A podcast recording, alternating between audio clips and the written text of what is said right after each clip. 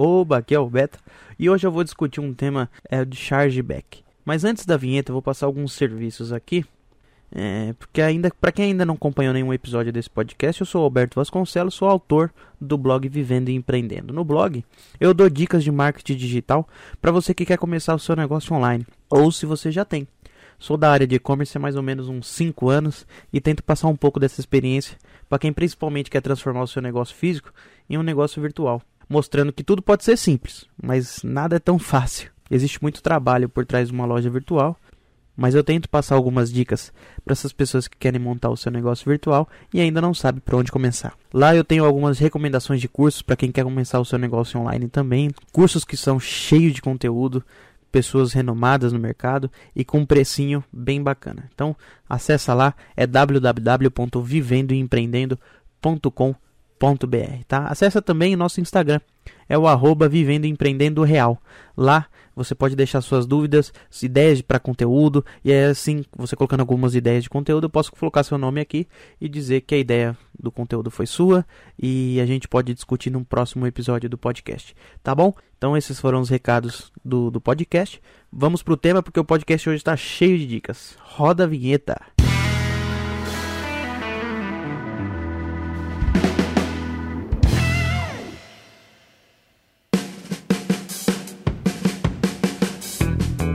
Chargeback. A primeira definição dada pelo Google e de fácil entendimento é essa. O chargeback é um cancelamento de compra online realizado através de cartão débito ou crédito, que pode acontecer em virtude do não reconhecimento da compra pelo titular do cartão ou ainda pelo fato de a transação não obedecer às regulamentações previstas no contrato. A fonte que eu tirei essa, desse texto tá? Se você colocar no Google Chargeback, é a primeira, a primeira definição que vai dar. É o e-commerce Brasil. É um dos portais de e-commerce, um dos maiores portais de e-commerce do Brasil, tá? A vida do lojista fica muito mais difícil quando tal chargeback acontece. Você fica feliz pela venda, empacota, leva no correio, aguarda o dinheiro cair, você tá feliz e quando na verdade a operadora simplesmente estorna aquele valor. Sim, isso acontece muito nas lojas virtuais. O que a gente pode fazer para tentar diminuir casos de chargeback na sua loja virtual? Aqui eu vou deixar algumas dicas para tentar te ajudar. Primeiro que você pode fazer, você criar uma política dentro do seu site de análise de risco, tá? Você conhecendo os dados da sua empresa, seus clientes, tendo um tempo já de uso, ou você sabendo mais ou menos o nicho que você vai trabalhar, fica um pouco mais fácil, entre aspas, de encontrar os possíveis, os possíveis fraudadores no seu site. Por exemplo, por exemplo, o ticket médio te ajuda a saber se a pessoa é, pode ser um possível fraudador. Por exemplo, se o ticket médio da sua loja seja 200 reais e é uma compra de 1.500 reais, a, a, primeira, é, a, é a primeira vez que ela compra no seu site, é fraude? Ainda não dá para saber. Mas dá para criar uma, uma, uma área, uma página de análise de risco em que você pode colocar essa pessoa lá. Um pouquinho mais para frente eu vou falar sobre isso. Dá uma seguradinha aí.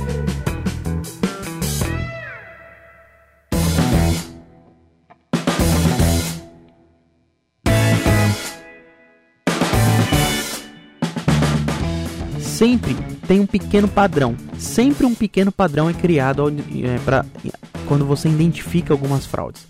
Assim você começa a eliminar uma grande percentual de fraudes futuros, tá? Cartões de terceiros talvez seja o campeão de chargebacks. Aqui você pode começar a criar alertas nas compras de pessoas que fazem compras no cartão de terceiro. Também é, é fraude, ainda não dá para saber.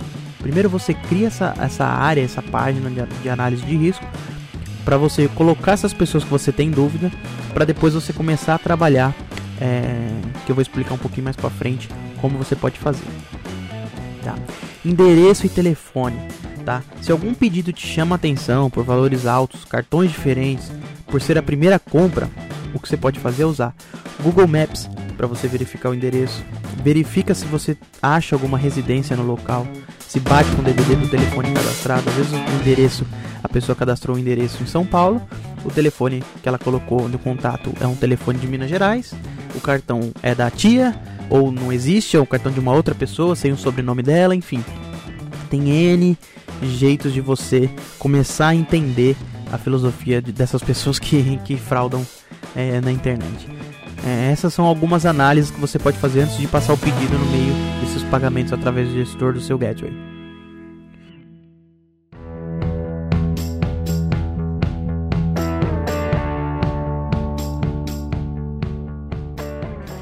Aliás, o que seria essa análise, essa área de análise que eu estou falando, né? Se você não conseguir fazer isso na sua plataforma, uma página para jogar esses casos para analisar depois, é, ou você conseguir mudar o status do pedido quando estiver em análise, por exemplo, tem o pedido aprovado, o pedido antes de aprovar, você tem como mudar esse status é, para análise. Se você não conseguir fazer isso na sua plataforma, que é uma página para jogar esses casos para analisar, ou você conseguir mudar o status do pedido, é, faz uma planilha no Excel, bem simples mesmo. Assim você consegue trabalhar de forma é, paralela com o seu site. Então todos os casos você joga para lá, abra abas do tipo, uma, faz uma listinha negra do, dos que você já encontrou como como fraude, faz uma outra que você está tratando, enfim. É, a lista negra eu já vou te falar como é que, que, que você pode fazer.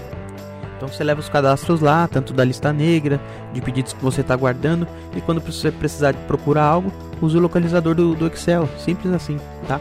A lista negra que eu acabei de falar é uma dica muito importante, é uma criação de lista negra. O que, que consiste isso? Você já achou, você já tem o fraudador, você já tem o CPF, você já tem o e-mail, CEP, cartões, tudo que já foi usado. Você joga todos esses dados para uma lista negra, para um Excel para uma planilha, tá? Toda vez que você tiver alguma dúvida de alguém, primeiro você dá uma localizada lá. Talvez se essa pessoa já esteja lá, ou o CEP já foi usado, ou é, o nome, o sobrenome, é, não, às vezes não quer dizer, às vezes pode ser que seja parecido e tal, mas é uma grande chance, é uma porcentagem ali que você tem grande de ser um, um mesmo fraudador com outro nome, com, com, com o mesmo endereço, com o mesmo telefone, enfim. Você jogando esses dados lá, você consegue analisar dessa forma fica mais fácil de encontrar esses fraudadores aí. Ah, infelizmente a, a planilha acaba ficando bem grande.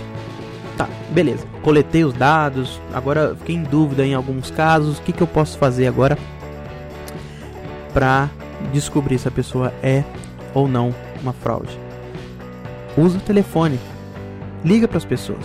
Não tem segredo. Liga, se identifica, faça perguntas referentes à compra que você teve na loja. Faça perguntas referentes a, o pedido da loja. Não tem, não tem segredo, não tem problema. Todo mundo faz isso.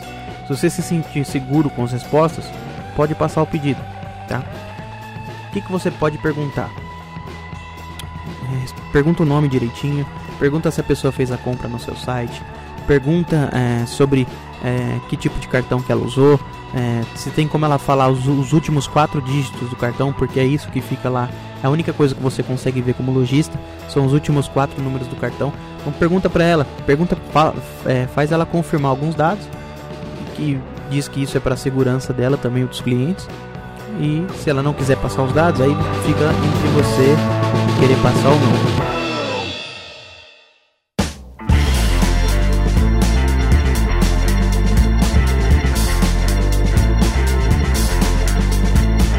Você pode fazer também é mandar e-mail.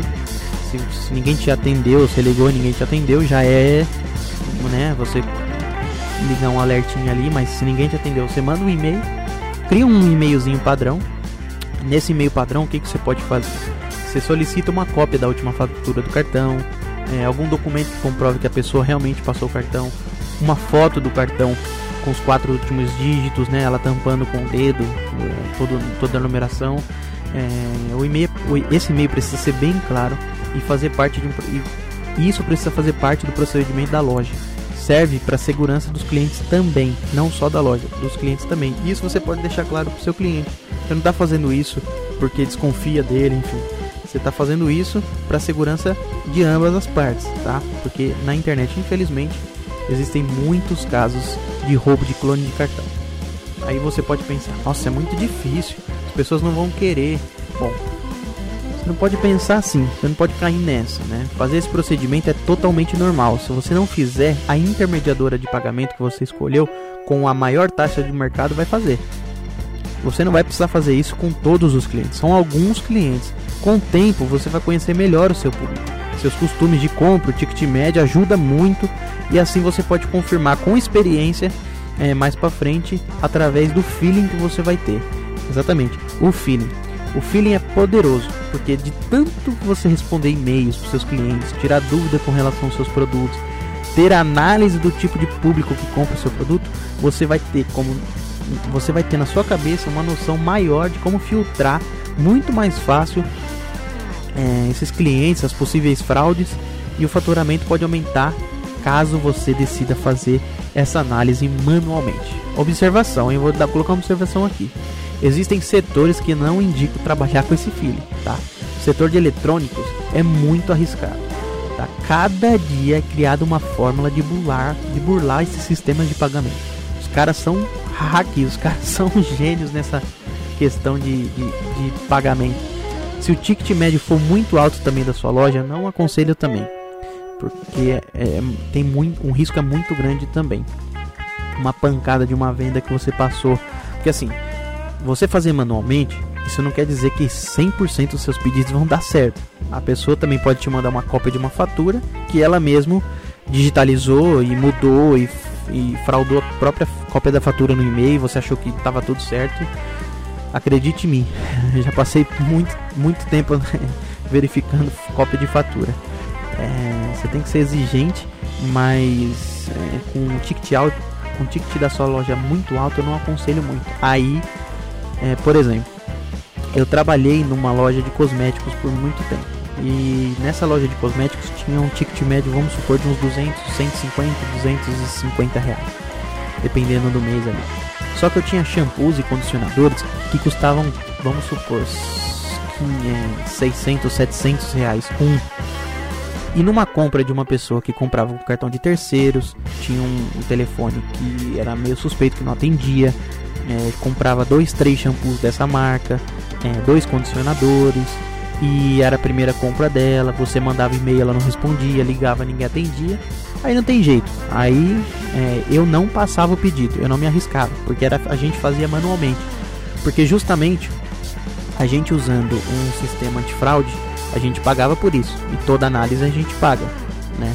É, e, e, também não é 100%, mas é, a gente começava a ter um feeling maior do nosso público, então a gente decidiu fazer isso manualmente.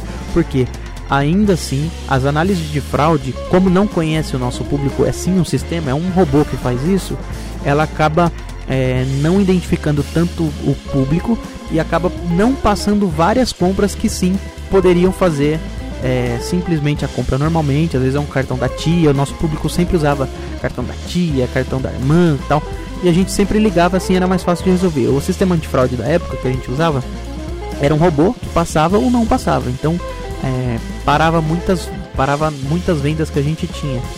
Então, pra gente não compensava muito ter análise de fraude, a gente começou a fazer manualmente. O faturamento deu uma aumentada.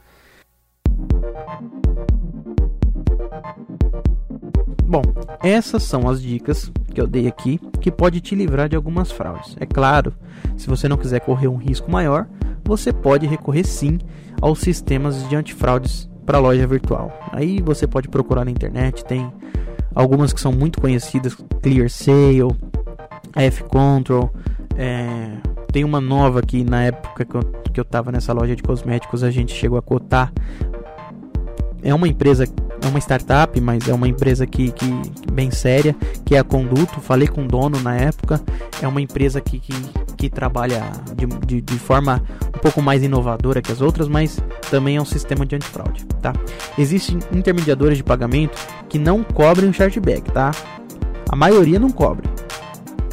Se você tiver um chargeback, elas não vão arcar, mas ela tem uma base muito grande de clientes. Por exemplo, o Mercado Pago, PagSeguro, elas têm, eles têm uma base muito grande de cliente. Então, se você quiser trabalhar com uma delas, pode ser que é mais fácil você resolver essa questão do antifraude, você não ter tanta, tanto chargeback na sua loja, mas você vai ter que arcar com a taxa bem alta do seu da sua loja.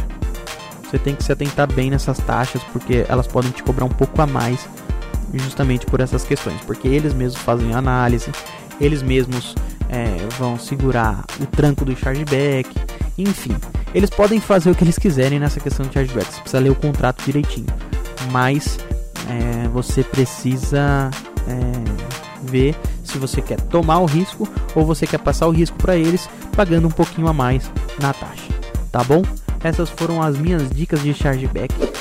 É, o assunto é bem grande. Se você quiser me mandar por direct no, no Instagram, quiser deixar comentário no, na nossa página no YouTube, na nossa página no site, fica à vontade. Se aqui eu falei alguma coisa que ficou faltando, que você acha que precisa falar, a gente pode comentar no próximo podcast. Eu posso fazer um, um, um rápido é, uma observação num próximo, ou eu posso te falar por direct mesmo, se, se alguma dúvida. Aqui é, é, eu quero fazer um podcast com, com assuntos bem rápidos, umas dicas bem rápidas para você conseguir ouvir, para que é, as dicas sejam bem sucintas, né? Bem rapidinhas. São sacadinhas que eu coloco aqui para que, que possa te ajudar nesse seu negócio que você quer criar, no seu, na sua loja virtual, enfim. Estou é, aqui, então acessa lá vivendoempreendendo.com.br, acessa o nosso Instagram arroba Vivendo Empreendendo Real e até a próxima.